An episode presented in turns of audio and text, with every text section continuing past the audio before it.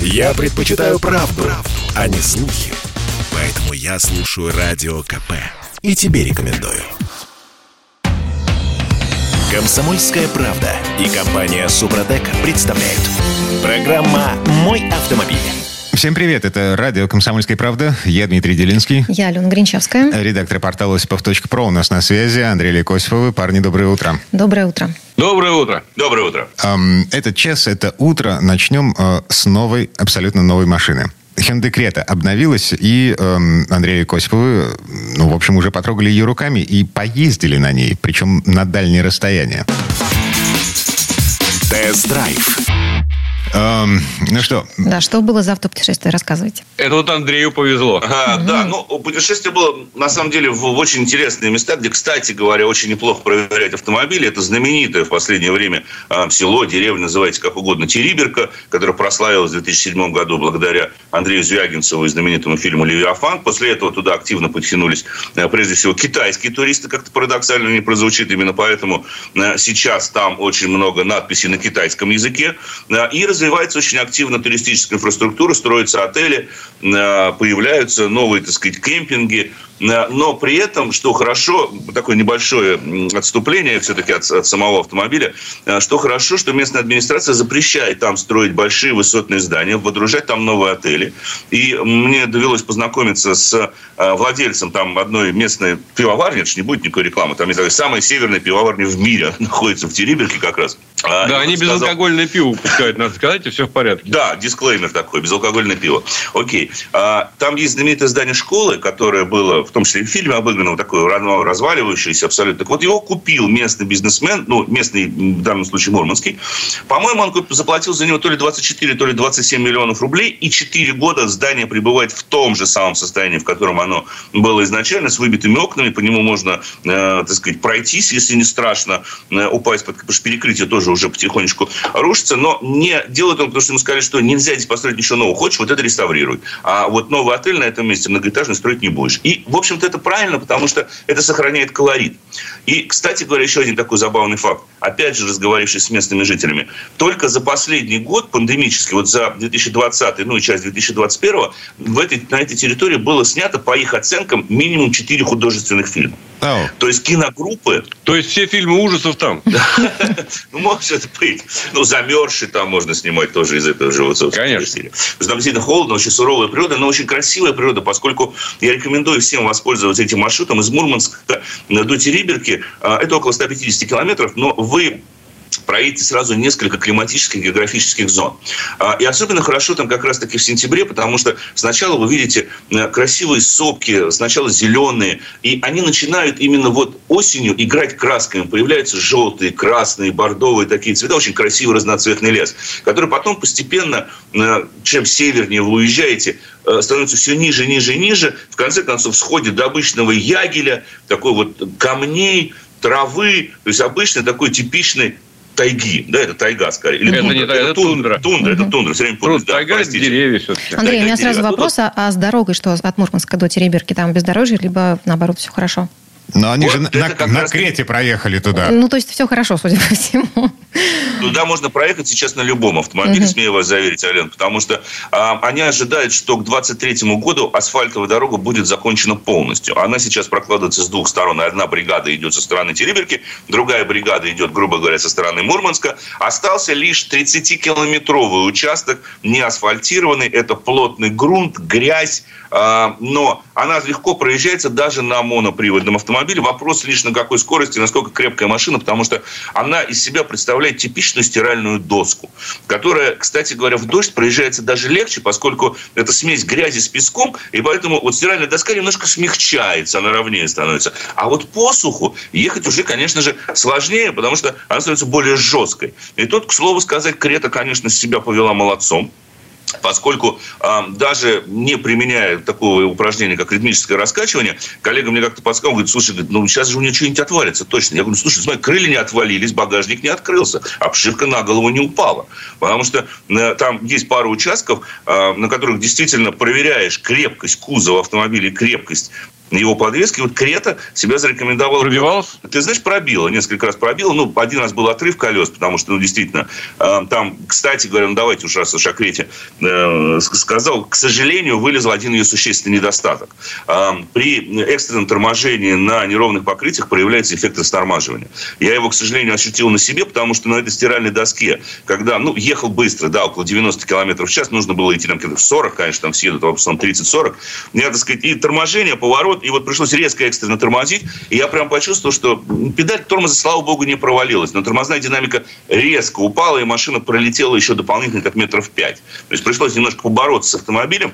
А этот недостаток проявился именно на неровностях, потому что на грунте или на гравии, когда предпринимали экстренное торможение, я тут же, естественно, потом попробовал, проблем нет, растормаживания не замечено. Но вот владельцев э, ну, новой Креты я призываю быть очень аккуратным именно при экстренном торможении на неровности. А вот стиральная доска и так далее. Потому что, к сожалению, был замечен эффект растормаживания. Я сказал об этом инженерам. Они всегда, так сказать, очень благодушны. Hyundai, кстати говоря, в этом смысле молодцы. Они очень хорошо реагируют на обратную связь от журналистов. Очень они правильно воспринимают критику. И потом отчитываются о том, что они будут делать по этому поводу. Они сказали, что они перепрограммируют блок. Там явно проблема не в геометрии, а проблема в прошивке блока срабатывания АБС. Mm-hmm. Ну, явно там что-то что в программном уровне не сочетается, не перепрописано. Потому что у предыдущей Крета этого не было, а тележка новая – это, по сути, модернизация тележки предыдущей. Платформа не новая, она существенно не изменилась по сравнению с предшественником. Хотя, конечно же, увеличилось количество силовых элементов, немножко другая задняя подвеска, немножко другой подрамник. Конечно, заметно подросла шумоизоляция, увеличилась колесная база, и вообще по габаритам машина стала чуть больше. А, к примеру, изменился угол наклона задней стойки. Вот в геометрическом плане вот в подвеске изменилась вот эта часть. Теперь задняя стойка стоит под прямым углом фактически к дорожному полотну. Это улучшило плавность хода и добавило немножечко даже спортивности, потому что иногда теперь кармане скользит. Машина э, более склонна к э, такой избыточной поворачиваемости, хотя демонстрирует скорее нейтральный такой характер. Это очень забавно на скользких покрытиях, потому что э, она стала чуть веселее. Ведь Крета предыдущая, ну, это совсем не драйверскар. Да, ну, это... ну все, она ездила достаточно быстро, уверенно. Да. Здесь чуть-чуть как бы вот э, веселье добавили, по крайней ну, мере, в подвеске. скажи, там и передний полный привод? Как передний был? полный привод, моторы, по большому счету, те же 121,6, 123 или 121 лошадиная сила, в зависимости от коробки передач. Двухлитровый силовой агрегат серии New, существенно модифицированный, несмотря на ту же самую мощность 190, 149 лошадиных сил. Оба мотора атмосферные, шестиступенчатая механика, либо шестиступенчатый автомат. Да, а, много было изменений, ну, в техническом плане, да, там рычаги стали жестче, сайлент-блоки блоки стали другими. Добавился э, режим движения. Теперь, естественно, все полные приводы там называются теперь у H-Track. Теперь там тоже красивая такая надпись H-Track. Он немножко завязан на режимы управления, потому что есть комфорт, спорт и эко. Вы можете э, нажимать. Но должен сказать, вот говоря о динамике, к сожалению, все-таки, ну, по мне так динамики не хватает на фоне современных кроссоверов. Я понимаю, что Hyundai делает ставку прежде всего на атмосферные силовые агрегаты говоря Э, что вот, мол, наши покупатели любят атмосферники, ценя их за надежность. Но, честно сказать, сейчас, как бы, когда мы уже давно живем в мире турбовых моторов, пусть и малообъемных, отсутствие вот этого запаса по крутящему моменту в начале, да, и необходимость раскручивать мотор на фоне все-таки тех же самых традиционных гидротрансформаторных автоматов, заставляет говорить о том, что, ну, не столь динамичен автомобиль, что хотелось бы, чтобы он все-таки был подинамичным. Потому что ревет хорошо, да, вот он ревет, особенно двухлитровый, да, толку нет. Но, ну, Рев есть, есть, а толку нет. Ну, это же бюджетная машина. А, хотя новый прайс, да, я, я смотрю, ну, то есть рекомендованная цена машин на почти полном фарше 2 миллиона рублей. Это версия Smart. Мы как раз таки ее испытывали. Это полная комплектация. Лимитированная версия, которая сейчас с запуском продаж идет, она стоит действительно миллион девятьсот девяносто. Там есть все, что только вы захотите. Единственное, что там, по-моему, придется доплатить, по-моему, за двухцветную окраску. Хотя в смарте она, по-моему, идет. Да? Дорого. Я с вами абсолютно согласен, Дмитрий. Вот дорого. Ну, не богато, Но, судя по всему. Угу.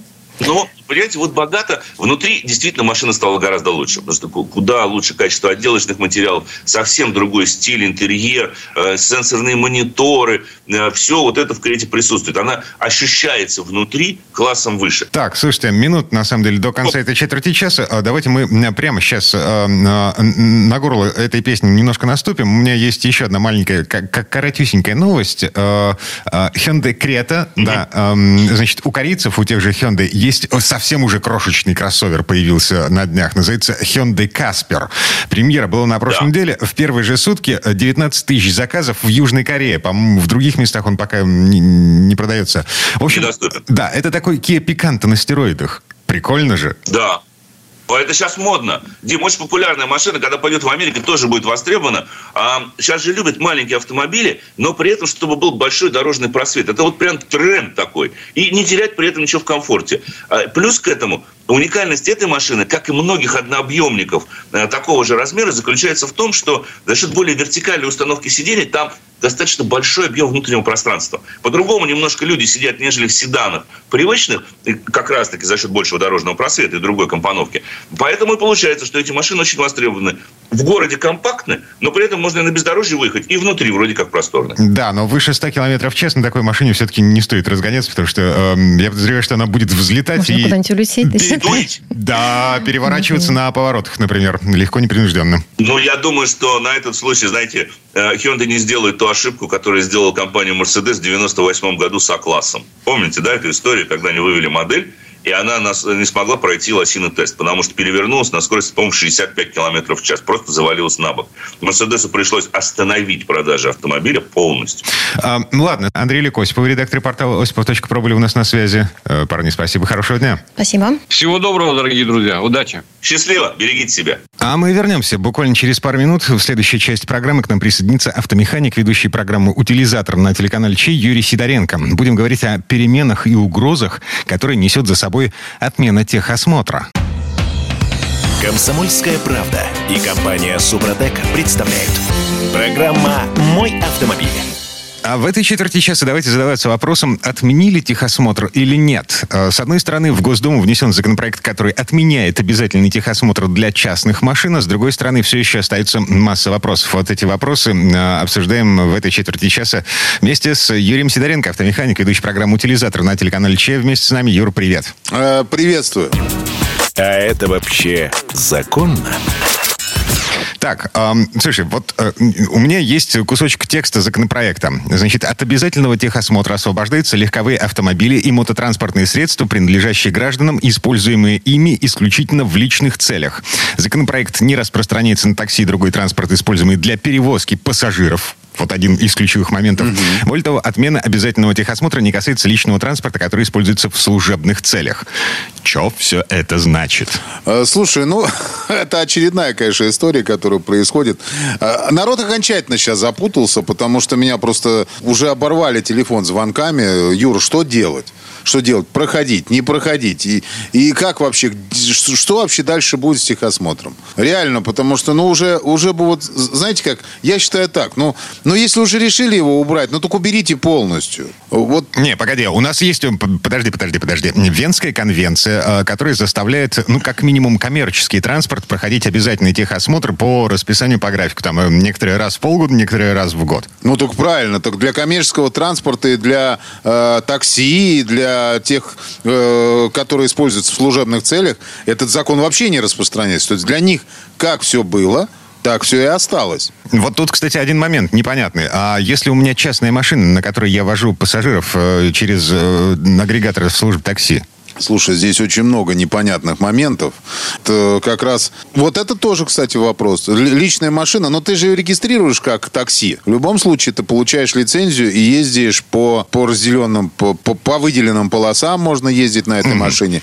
И причем обратно А, то есть ты потом не можешь уже... при, при, при получении лицензии я буду должен э, предъявить э, талон техосмотра, ну, в смысле, диагностическую карту, иначе я эту лицензию не получу. Так получается? Получается, что так. Им- именно так и есть. То есть раньше было э, сложнее, сейчас проще. Хотя вот с этим я согласен, честно говоря. Потому что те, кто подвозит пассажиров, они должны, должны и ну, как бы содержать свое транспортное средство в технически исправном состоянии обязательно.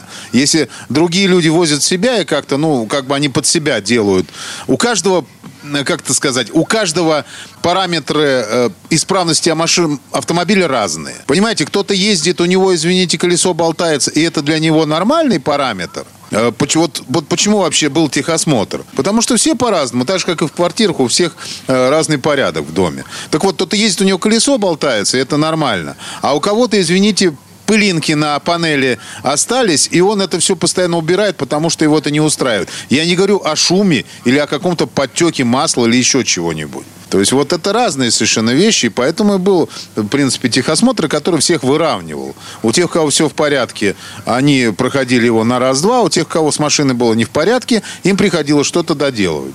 Потом это, естественно, извратили эту систему, э, превратили, отдали ее страховым компаниям, и началось повальная, ну, просто покупка диагностической карты. Вот то, из-за чего, в принципе, и начали его отменять. Не отменять, ну, слушай, а на... делать добровольным. Дим, вот опять же таки, да. подмена да. понятий Ладно, происходит. Угу. Вот. Угу. Потому что он, он не отменяется, он становится добровольным. Вот то, с чего я начал. Уж если решили отменить, то надо отменять а не делать доб- добровольным. Так, хорошо. Значит, он все равно остается обязательным. А, я еще раз напомню, много раз уже проговаривали эту историю. Значит, эм, ты не сможешь поставить машину на учет при покупке э, машины с пробегом без диагностической карты. Обязательным э, остается техосмотр при постановке на учет свежекупленной машины, если она с пробегом. Вот. Это, эм... подожди, еще раз, еще раз. Постав... На учет нельзя поставить, если нет у тебя полиса ОСАГО. Так, погоди, погоди, погоди, секундочку. Эм, в законе, который лежит а, в, в Госдуме... законе, да, да, да. Там вот именно, там именно это и прописано. Я тебя просто не понял до конца. Дим, это прописано в новом законе. То, что при покупке автомобиля, который старше 4 лет, покупатель обязан будет сделать техосмотр пройти. Да, да, да, да, точно. Вот я как раз это хотел обсудить. Это тоже один из вопросов, который хочется задать.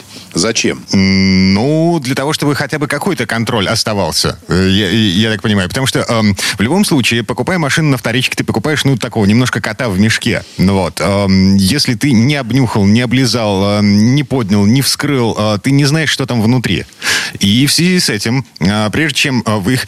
Э, ты же должен себе как-то, ну, хотя бы чуть-чуть гарантировать безопасность транспортного средства. Э, госавтоинспекция говорит, ну, как бы, эм, давай, парень, вот мы заставляем тебя пройти техосмотр для того, чтобы ты хотя бы чуть-чуть был уверен в том, что э, эта машина безопасная, на ней можно ездить. Ну, то есть, э, как бы, э, они считают, что люди, которые покупают автомобиль, они не могут поехать в сервис и полностью обслужить свой автомобиль.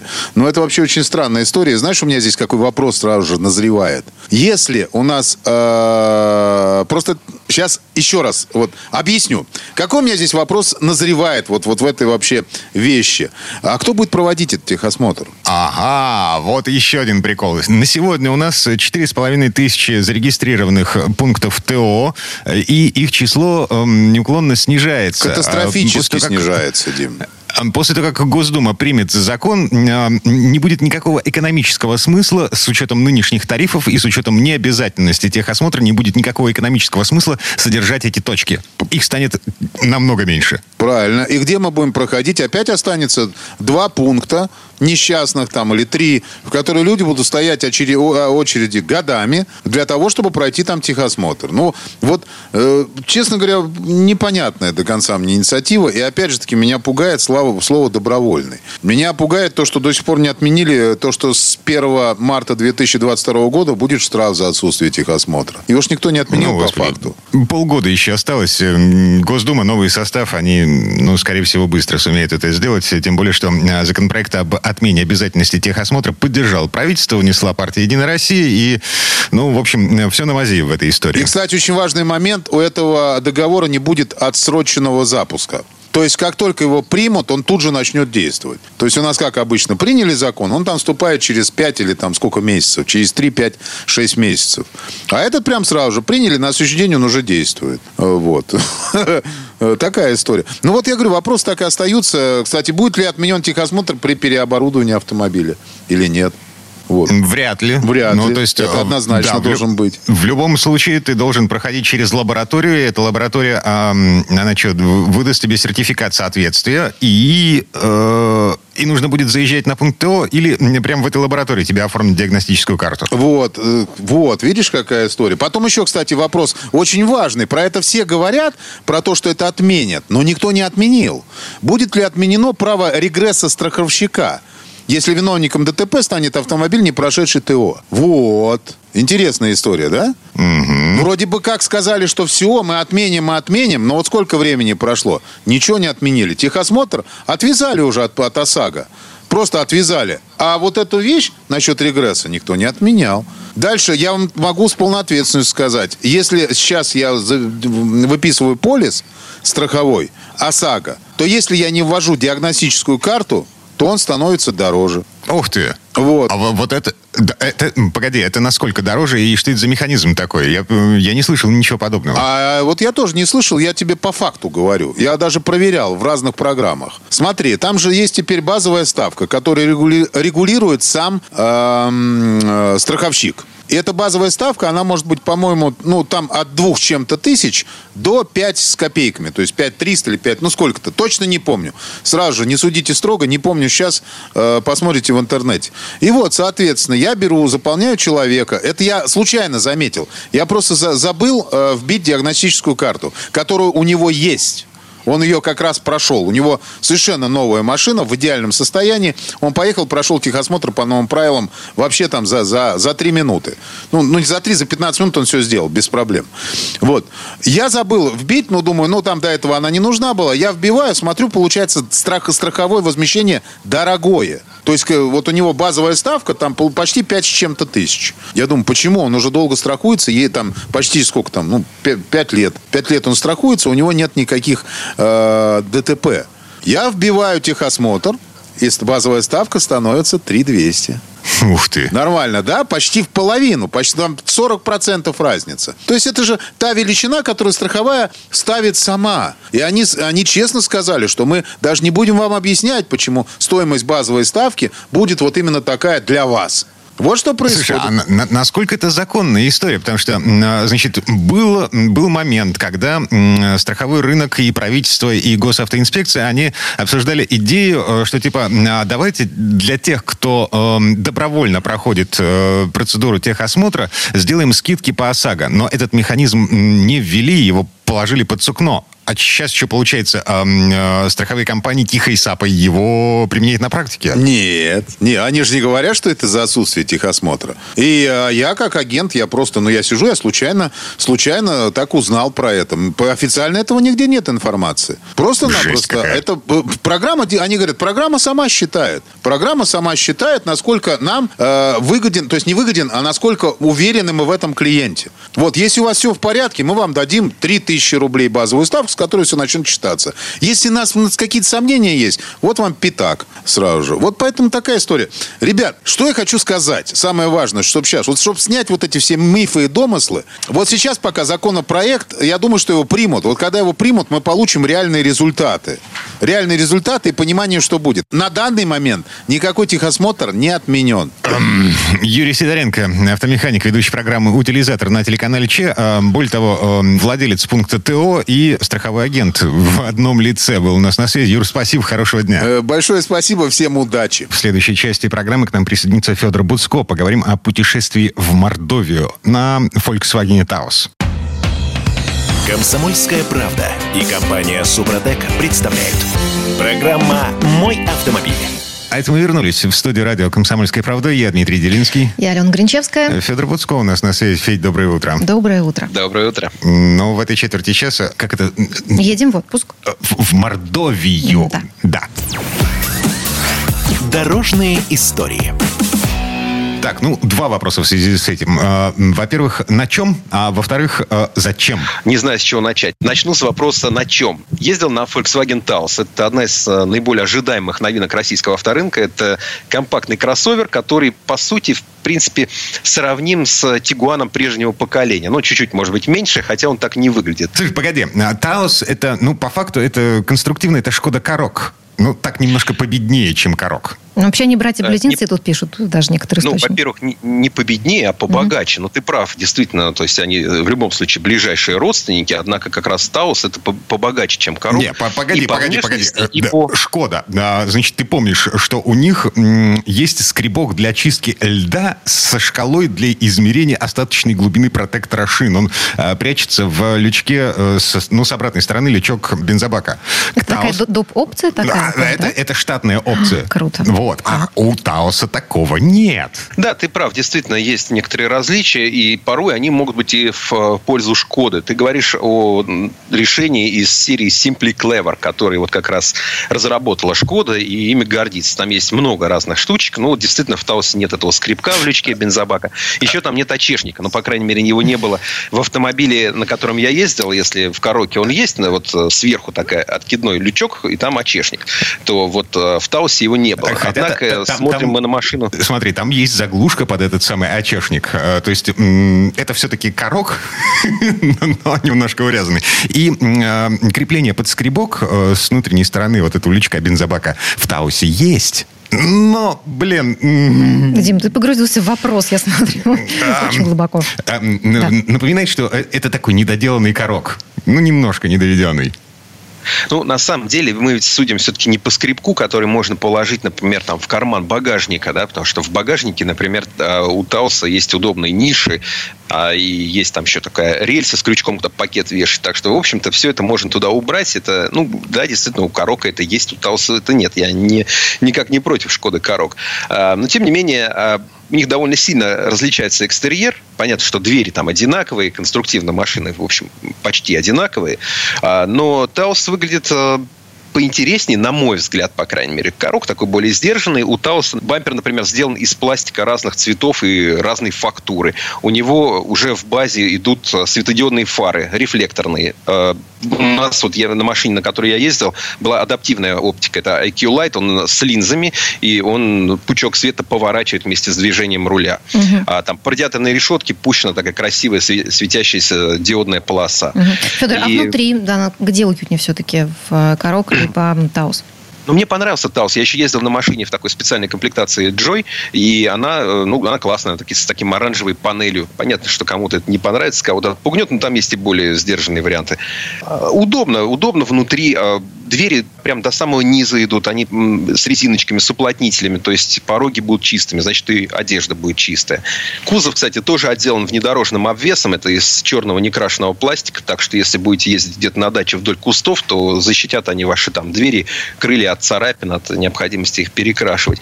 То есть есть много хорошего. Салон удобный. Э, Конечно, мы сейчас первым делом обращаем внимание на этот телевизор и его размер. Здесь он классный, то есть мультимедийная система, она принципиально нового поколения. У нее отличное быстрое действие. То есть это, по сути, как смартфон, только большой, как хороший планшет. Быстро реагирует, отличная четкость, хорошая э, графика, множество разных функций. Есть магазин приложений, тоже как в смартфоне. И туда можно за- э, закачать, например, э, Яндекс Навигатор. Можно э, с пробками он будет работать. Вы берете интернет из своего собственного телефона и будет работать. Есть другие э, сервисы, которые помогают там с навигацией. И их число тоже будет расти, поэтому это, в принципе, ну, такая хорошая, удобная штука. Удобно сидеть, ты достаточно высоко сидишь. Очень много есть э, настроек у кресла. Ну, по крайней мере, в версиях старше, чем базовая. Есть вот эти электроприводы. И, например, настроить можно угол наклона подушки или э, поясничный подпор. Он ездит тоже вверх-вниз, то есть можно устроиться действительно хорошо. Есть и спорные решения, которые, в принципе, наверное, правильные, но вот вызывают вопросы. Например, в машине множество э, гнезд, вот, розеток USB. Но они все Type-C мы пока больше привыкли к классическому USB, и вот, ну, то есть это либо переходник, либо уже надо переходить на какую-то новую технику. Но а, пока это, наверное, не всем будет удобно. А, но салон хороший, теплый, отлично работает э, э, климатическая система. То есть один раз поставил температуру и работает. Это ведь не во всех машинах так. Бывает, что у кого-то тоже заявлен климат-контроль, а ты едешь и все время его подкручиваешь. Он тебе то, то холодом в ноги, то жаром в лицо. И вот это не, не всегда климат-контроль. Это такая беспроблемная функция. У Тауса все отлично работает.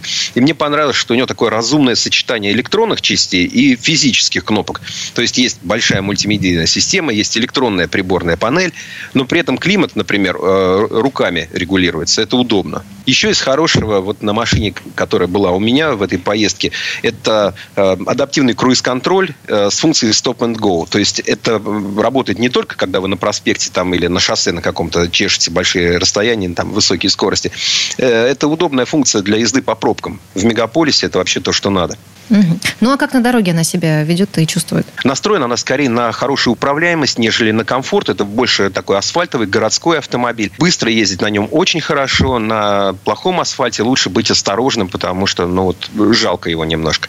Но, в принципе, в Мордовии дороги хорошие, и можно было ездить и быстро, и достаточно так уверенно. Кстати, в Таусе бывает э, два вида моторов. Один это либо 1,6 атмосферный, 110 лошадиных сил. Для этого шасси, для этого автомобиля, мне кажется, маловато. Э, Вариант другой – это турбированный мотор 1,4, 150 сил. Его, в принципе, уже хватает, потому что э, вот в паре, если с роботом он работает, то робот так очень шустро эти передачи переключает, и все 250 ньютон-метров крутящего момента, они все доступны, сразу нажали, поехали, то есть это, это здорово. Кстати, там есть и вариант с э, классическим автоматом, если кому-то хочется, тогда он, правда, передний приводный будет. Но вот мы брали машину полноприводную, потому что все-таки Мордовия, мы не совсем знали точно, куда мы едем, у нас был, конечно, план поездки, но тем не менее. Дороги оказались лучше, чем мы думали, а мы начали свою поездку с города Саранск, это столица Мордовии, Э, в принципе, город весь практически новый, старого совсем немножко осталось, видимо, не очень много и было. К чемпионату мира по футболу 2018 года тоже, наверное, кое-что подчистили. Зато на память оставили гигантский стадион на 44 тысячи человек. Учитывая, что в Саранске живут 320 тысяч, то, в общем, 44 – это такая цифра серьезная. А не знаю, кто туда ходит и кто будет ходить, учитывая, что в Саранске вообще нет э, собственной команды в высшей лиге, например. Но, э, тем не менее, Саранск достаточно симпатичный, подделали улицы, тротуары, дороги, там дома покрашены, народ аккуратно одет и э, достаточно улыбчив. Но цель наша была не сам Саранск, а э, вот э, такие села. Села, где живут э, эрзяне, макшане. И мы съездили в два таких села. Одно называется Старая Теризморга. Это Макшанское село. Там есть замечательный центр народного искусства, центр народного творчества. Там работают люди, которые и живут в этом селе. Это такие, ну, вот очень настоящие люди. Ам, У них свой, свое хозяйство есть, свои подворья. У все держат скотину, коровы, козы, поросята. И работают в этом музее. Поэтому он такой очень живой. И это даже не совсем музей, это такое особенное пространство. Там есть деревянные дома со всеми этими предметами утвари, э, со стариной. Люди, которые там работают, они постоянно при. Они, например, вышивают скатерти. У них очень красивый макшанский узор есть. А Вышить скатерть занимает около года. Особенно если заниматься этим не на вот, э, покупном полотне, а на таком, на домотканом. А, И вот они сидят прилежно, там, ткут пояса, э, вышивают скатерти, рушники вышивают. Это Федор, какие-то мастер-классы там проводят по этому поводу? да, там можно, наверное, попросить, чтобы они рассказали, но скорее это не в формате мастер-класса, когда ты приехал и тебе давайте я вам полчаса тут дам иголочку, ниточку, а вы тут что-то поделаете, себе вышьете там. А, Там есть кружки для детей, для местных, чтобы эта традиция жила. Там есть, э, в принципе, и для взрослых, наверное, какие-то а, варианты, но это не формат вот такого развлекательно-досугового а, центра, где вот э, сейчас вот э, э, вы тут немножко приобщитесь э, к макшанской культуре. После этого мы поехали уже в село Эрзянское. Село называется Подлесная Тавла. Это тоже очень интересное место. Нам повезло, мы попали на фестиваль, народный такой фестиваль, типа праздника села. Просто среди сельских домов одно из зданий, это, ну, собственно говоря, такой же дом, где жил такой Владимир Ромашкин, местный фольклорист, музыкант и такой деятель Эрзянско-Макшанского возрождения, который приглашал туда людей, э, в том числе из дальних мест, рассказывал, посмотрите, какое красивое искусство, как они здорово поют, как они прекрасно вырезают по дереву. Есть такое эрзянское э, и макшанское, вообще мордовское мастерство э, резьбы по дереву. Они используют в основном липу и делают действительно очень красивые такие народные вещи. А, Игрушки, обереги и там функциональные вещи. Например, есть замечательные сундуки под названием «Парь». Э, Такой сундук, в котором разные вещи можно хранить. Либо одежду, либо продукты. Из целой долбленной колоды, тоже липовой, соответственно. И мне повезло оказаться там на песенном фестивале. Это было фантастически красиво. Они замечательно поют. Я рекомендую всем, кто может э, хоть сколь-либо заинтересоваться этнографией и фольклором, послушать ансамбль Торома. А ребята поют просто гениально. Э, Особенно, когда ты слышишь это в деревне, и у тебя вокруг вот эти деревянные избы стоят, и небо голубое. В общем, душа поет. Эта песенка спета. Федор Буско ездил на Volkswagen Taos в Мордовию для того, чтобы, э, ну, так познакомиться с э, культурой, ну, как минимум двух народов, сразу двух народов нашей страны. Федь, спасибо, хорошего дня. Спасибо. Всего вам доброго. А мы вернемся буквально через пару минут. В следующей части программы у нас журналист и летописец мирового автопрома Александр Пикуленко. Послушаем историю о любопытной версии «Волги». Между 24 и 31 была еще 02 «Волга», но возили на ней генералов. Комсомольская правда и компания Супротек представляют. Программа «Мой автомобиль». А это мы вернулись в студию радио «Комсомольская правда». Я Дмитрий Делинский, и в этой четверти часа у нас традиционная история от Александра Пикуленко. На этот раз речь пойдет о 02-й «Волге», «Волге ГАЗ-3102». Это еще не полноценная 31-я, но уже не 24-я. И это членовоз из начала 80-х. Такие «Волги» распределяли исключительно в гараже, обслуживающие государственный аппарат. Но слово Сан Санычу. Предыстория. Номер журнала «За рулем», где был опубликован материал о новом советском автомобиле «Волга ГАЗ-3102», открывался информационным сообщением о внеочередном пленуме ЦК КПСС, созванном в связи с кончиной генерального секретаря Брежнева. Такого подарка к 60-летию СССР от Леонида Ильича, 18 лет возглавлявшего Коммунистическую партию Советского Союза, никто не ожидал. Что же касается ГАЗ-3102, то выпуск этой «Волги» тоже готовили как подарок. Причем не только к юбилею государства, но и к юбилею Горьковского автозавода, которому в январе 1982 года исполнялось 50 лет. Опытная партия, как писал за рулем, была сделана к 26-му съезду КПСС, открывшемуся в Кремле 23 февраля 1981 года. А первый образец машины, предназначенный для замены ГАЗ-24, построили еще 15 декабря 1973 года. Впервые завод обозначил свою модель в соответствии с отраслевой нормалью ГАЗ-3101.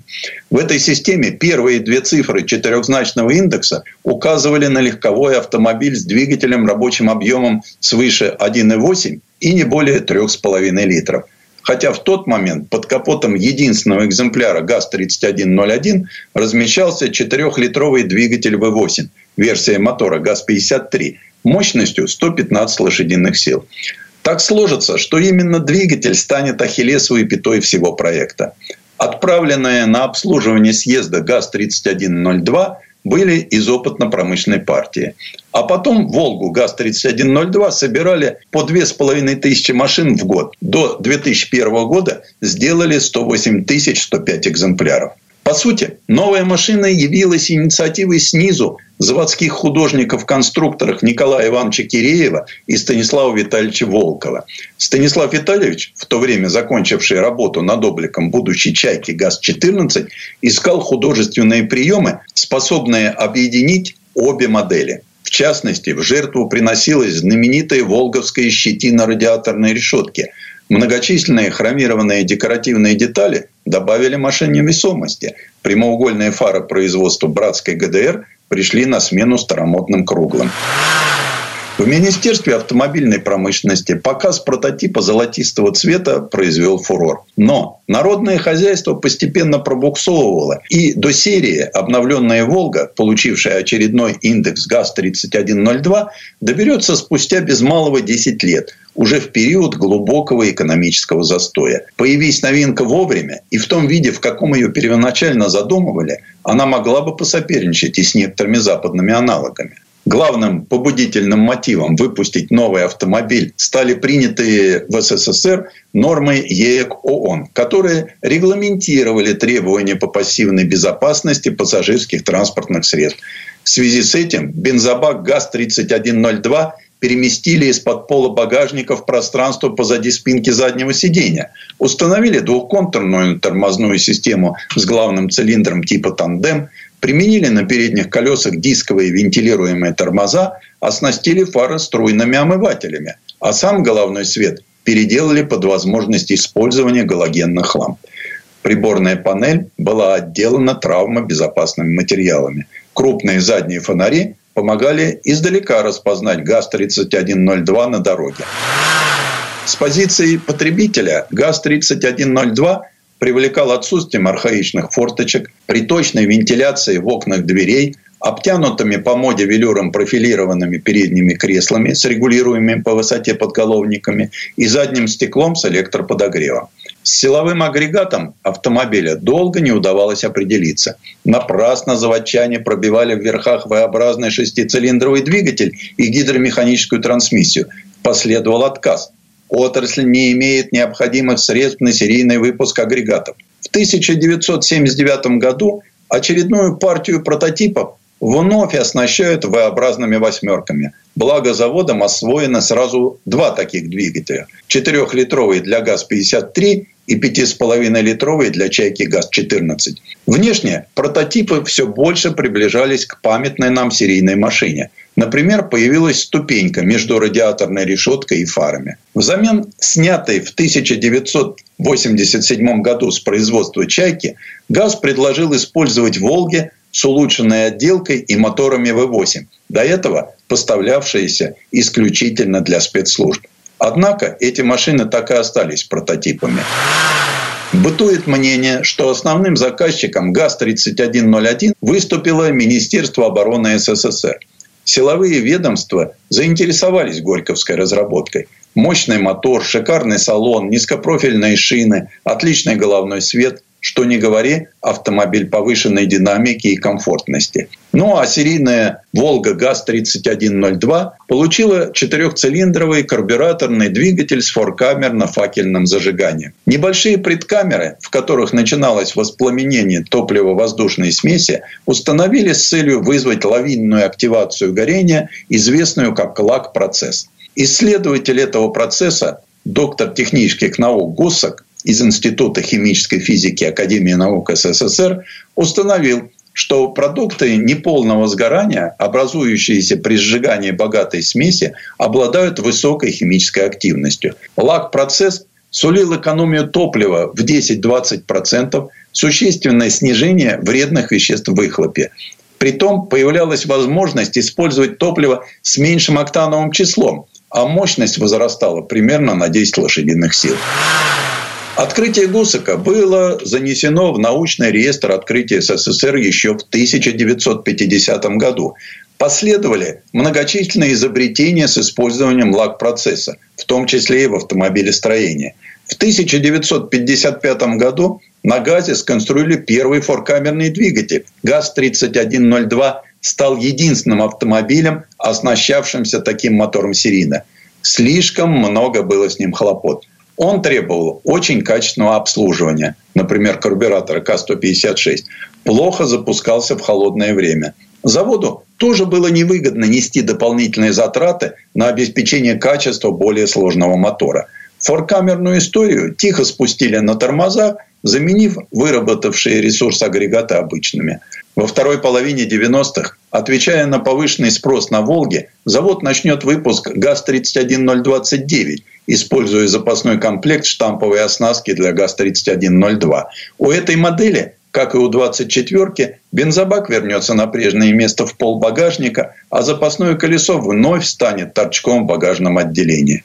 ГАЗ-3102 выпускали долго. Несмотря на устаревшую конструкцию и недостаточно высокие по нынешним меркам потребительские качества, спрос на машину, собираемую по спецзаказу с отделкой импортными материалами, был небольшим но устойчивым.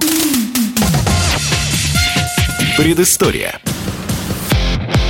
Сан Саныч, спасибо. Это был Александр Пикуленко, летописец мировой автомобильной индустрии. И у нас на этом все на сегодня. Дмитрий Делинский, радио «Комсомольская правда». Берегите себя. Программа «Мой автомобиль».